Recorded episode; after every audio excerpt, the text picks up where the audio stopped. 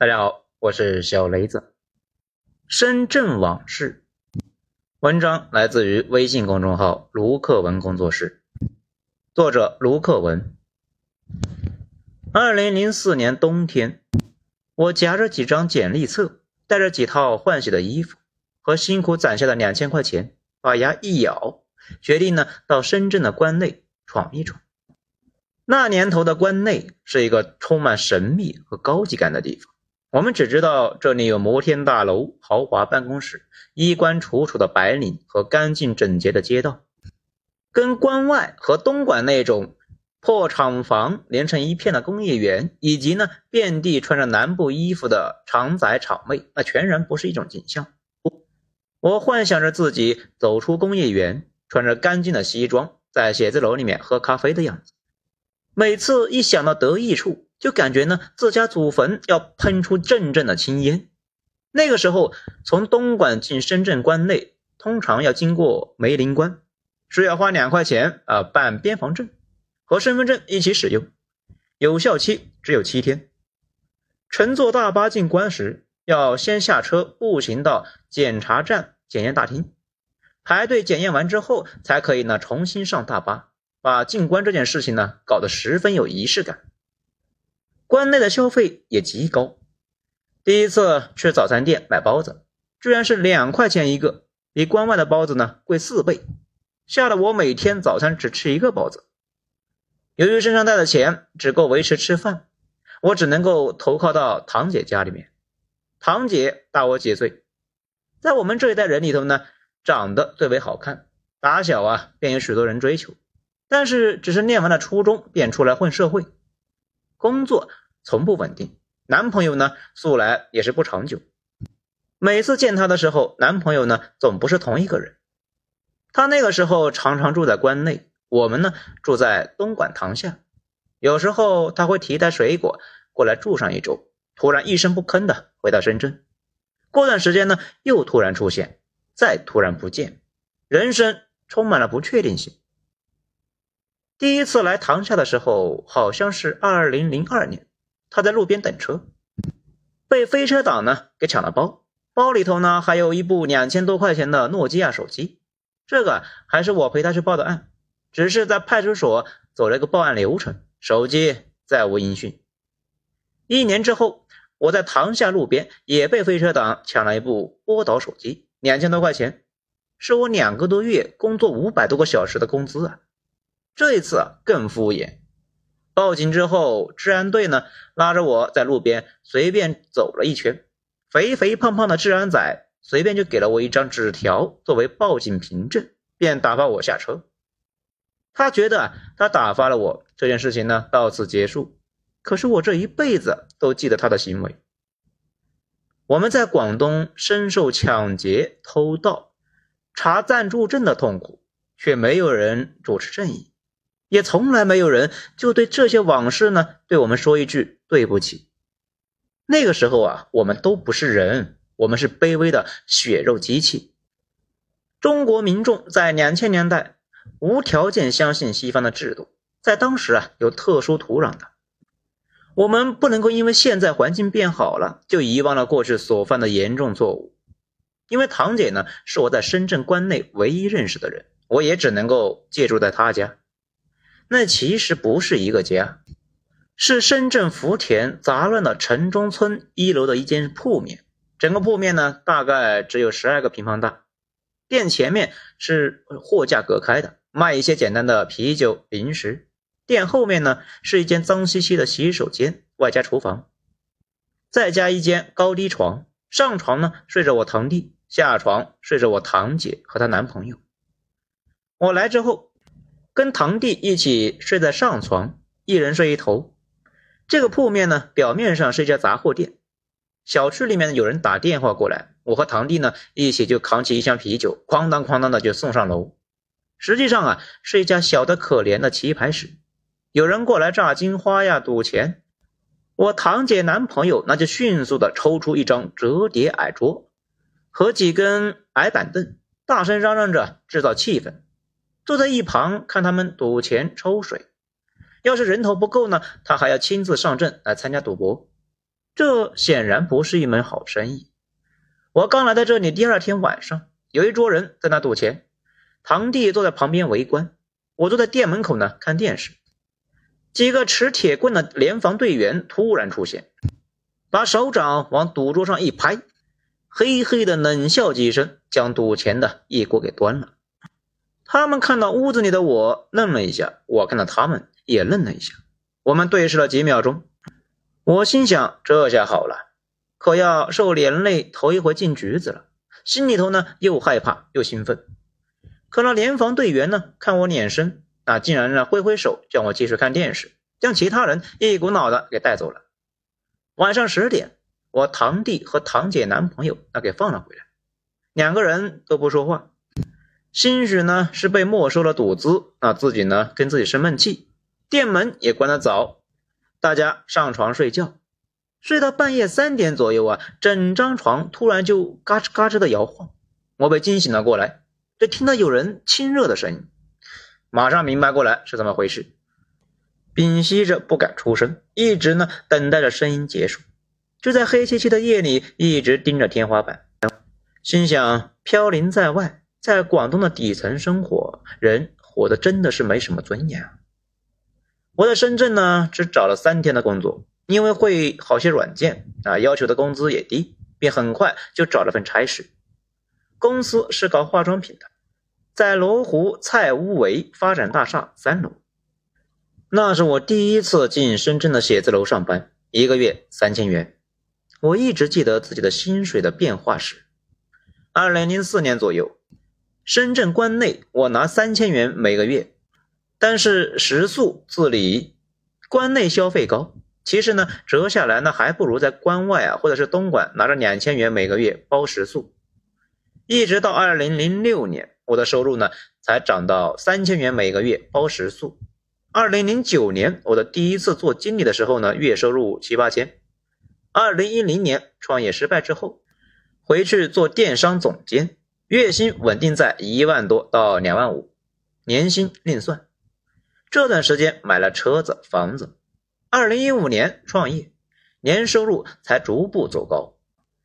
两千年代呢，全社会急需各种技术型人才。你说你会某个软件，招聘你的人，那他啥都不懂，全公司呢也没一个人懂的，个个都是两眼一摸黑。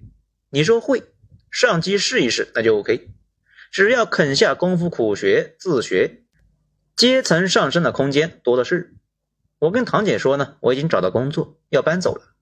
她听到我月薪三千，吓一跳。喝汤的时候呢，全身微微一震。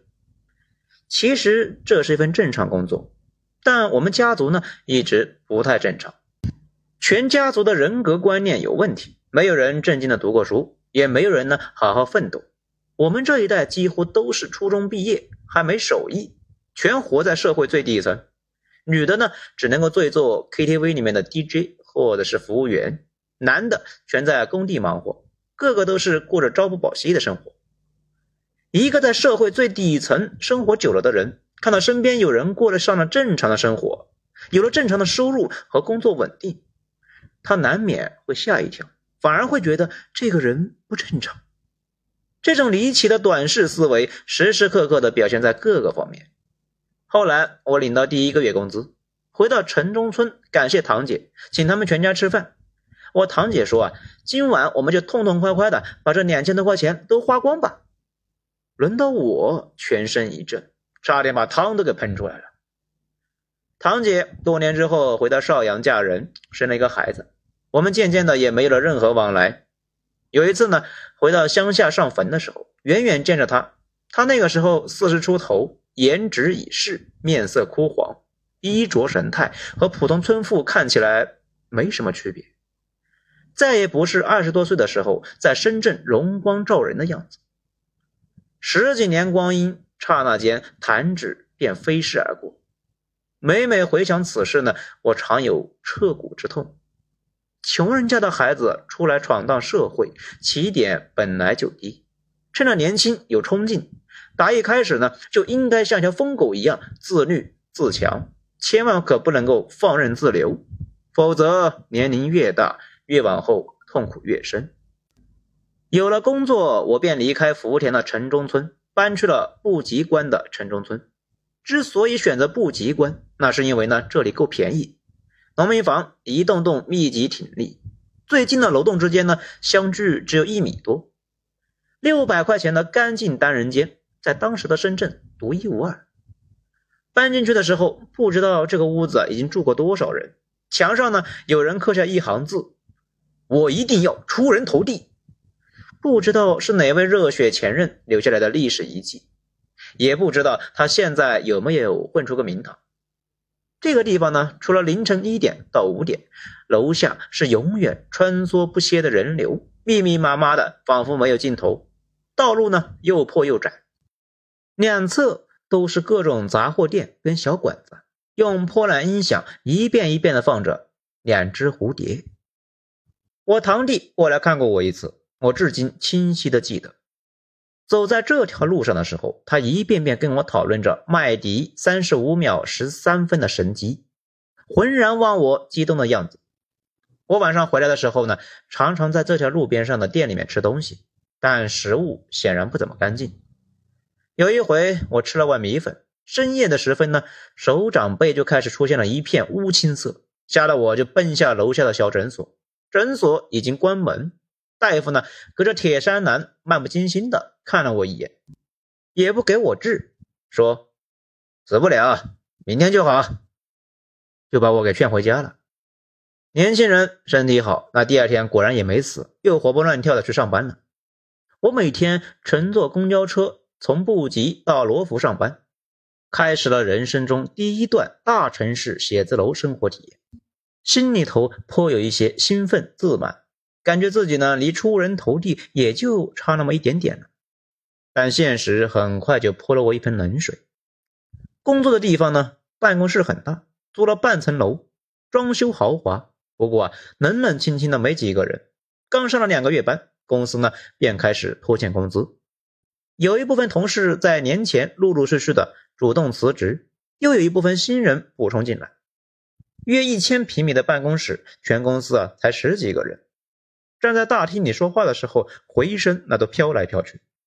唯一的好处，那是因为呢，公司干化妆品的女同事那都颜值极高，她们大部分都因此啊嫁给了有钱人家。二十年之后，有的在泰国庄园享受无忧无虑的生活，有的在深圳成为了富婆名媛。对于清醒的女性来说，高颜值通常会是她们跨越阶级的重要砝码。她们知道。嫁给什么样的丈夫将决定自己一生的轨迹，因此会反复斟酌自己人生的选择，从而做出价值最大化的决定。他们跟城中村的女性呢形成了巨大的反差。女同事跟我讨论她的结婚对象的时候，会是什么英国留学归业的硕士，而不是城中村一楼小赌档的无知混混。但是二十二岁的我对于世事还懵懵懂懂。男性心理成熟时间总是呢晚于女性，我并不知晓现实中阶级的差异，光顾着满深圳看新鲜，一会儿呢去体验刚开通的地铁，一会儿呢去小梅沙看冬天的落日。我那个时候的部门总监是一位正正经经的老色批，每次啊跟我们聊天，总是毫不掩饰的讲起他的风流往事。四十多岁的人了，出去呢碰到小女孩。还自称三十出头，好方便呢，找人要 QQ 号码。他的一生积蓄啊，都胡乱花在了女人的身上。离职之后四五年见到他，还在跟一些年老色衰的退役模特谈恋爱。他为此错过了深圳买房一次又一次的黄金周期，被酒色掏空了身体。我的部门经理则是一位性格开朗的广西姐姐，姿容俏丽，每天到各个商场踩点。回来呢，再跟其他同事嘻嘻哈哈的讨论产品。我那个时候负责做公司画册，但是不懂化妆品。经理呢叫上我去华强北女人世界看周边的化妆品牌。我穿着一件廉价的西装，在那里呢东看看西看看。去一个柜台前，看到一个品牌不认识，问导购那是什么牌子。导购看了我的穿着，白了我一眼，理都不理我。我们部门就我们三个人，一个总监，一个经理，一个负责打杂的我。坐在最豪华的办公室，印着最屌的职称，每天无所事事，就等着到钟点外卖。我甚至无聊到工作的时候，会写一点散文打发时间，再发到西祠胡同看回复。我对公司总经理的助理的印象呢尤其深刻，他比我晚进公司两个月，生的有一股媚气，平时走路的时候像猫一样交替着往前走，好像每时每刻都在走 T 台。总有同事在他背后呢模仿他走路，逗得大家哈哈大笑。他好像天生就吸引男性，公司里的每一个男同事啊都在议论他。走在罗湖路边的时候，常常有坐在豪车里的男人呢跳下主驾，莫名其妙的走过来给他递张名片。